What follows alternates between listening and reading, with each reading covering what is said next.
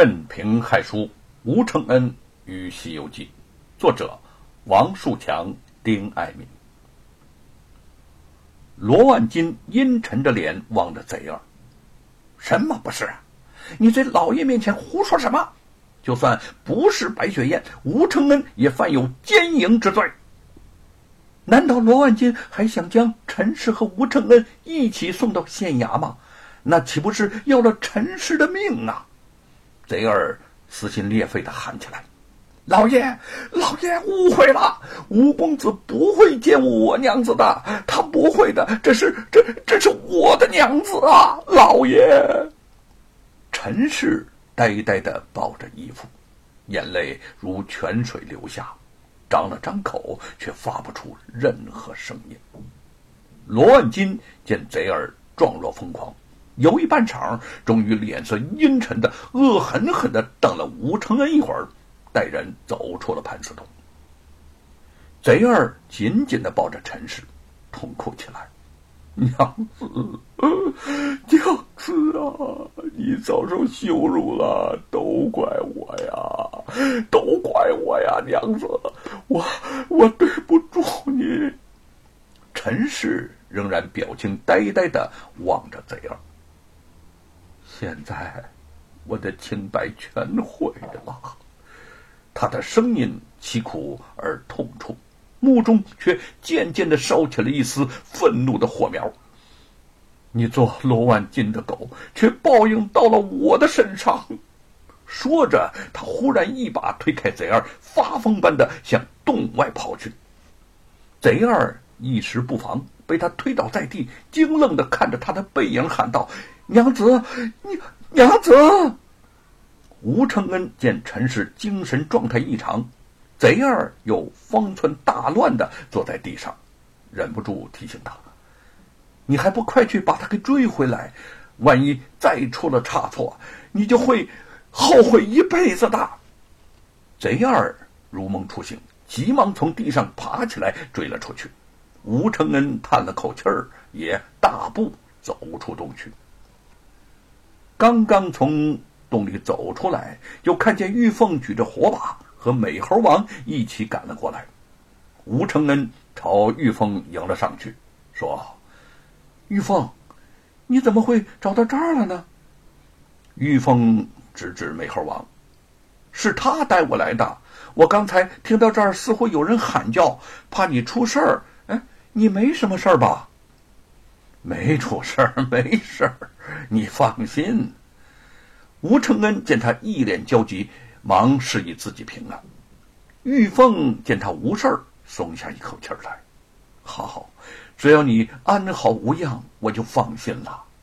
相公，深更半夜的，你为什么到这儿来呀？怎么不跟我和姐姐打个招呼呢？吴承恩将方才发生的事情叙述了一遍。直听得玉凤连连后怕，虽然不知道白雪燕到最后怎的就变成了陈氏，但转念一想，也就大概猜到了罗万金的阴谋。这一次，吴承恩真是靠运气，否则现在有嘴也说不清楚了。玉凤手中的火把照亮了洞口上“盘丝洞”三个字吴承恩忽然心有所触。原来，这里就是盘丝洞啊！回忆当年自己和白雪燕在洞中大战七个大蜘蛛，不由得有些心潮澎湃。转念又想到了从盘丝洞中疯狂跑出的陈氏，贼儿固然可恶，陈氏也着实可怜呐。他忽然有些不安。转身带着玉凤和美猴王向贼儿家中赶去。贼儿跌跌撞撞走进家门，边走边哭。他寻了一路，并没看见陈氏，不知他安危如何，正在担心，却看见陈氏躺在院子里残破的石桌凳前，头破血流，已经气绝身亡了。贼儿发疯般跑上前去，抱住了妻子，不由得嘶声嚎哭起来。娘子，娘子，你这是咋了呀？这怎么咋就这么走了呢？娘子，是我鬼迷心窍，我对不起你呀，我的娘子。他捶胸顿足的痛哭着。院门响动，有人走了进来。贼二只是抱着陈氏，连头也没有回。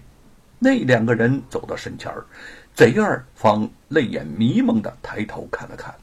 原来是吴承恩和玉凤。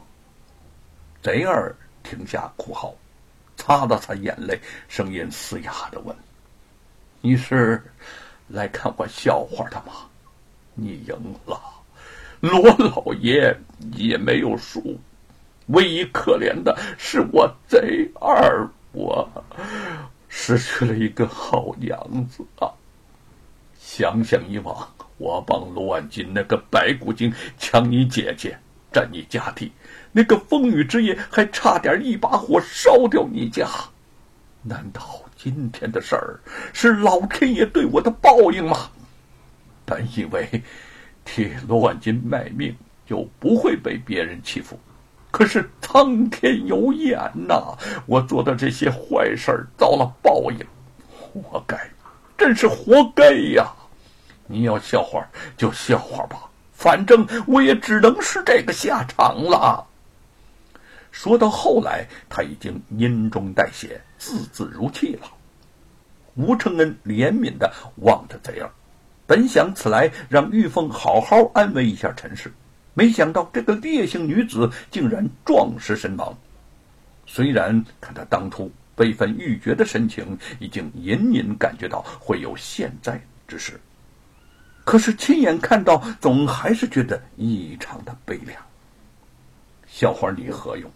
你已经失去一个甘守名节的贤妻，我对你，对你只有同情。贼儿吃惊的望着他，你，你，难道不痛恨我吗？吴承恩叹了口气儿，他何尝不痛恨这个为虎作伥的恶奴？但此时此人的境遇已经如此之惨，他素来秉性善良，却不愿落井下石。你的妻子不堪受辱，竭尽而死，她是一个好女人。原本这件事儿是罗万金冲着我来的，没想到一个无辜的人竟成了冤鬼。贼儿默默无语，脸上的泪水不断。吴公子啊，我。我会不该跟着罗万金做了那么多的伤天害理的事儿啊！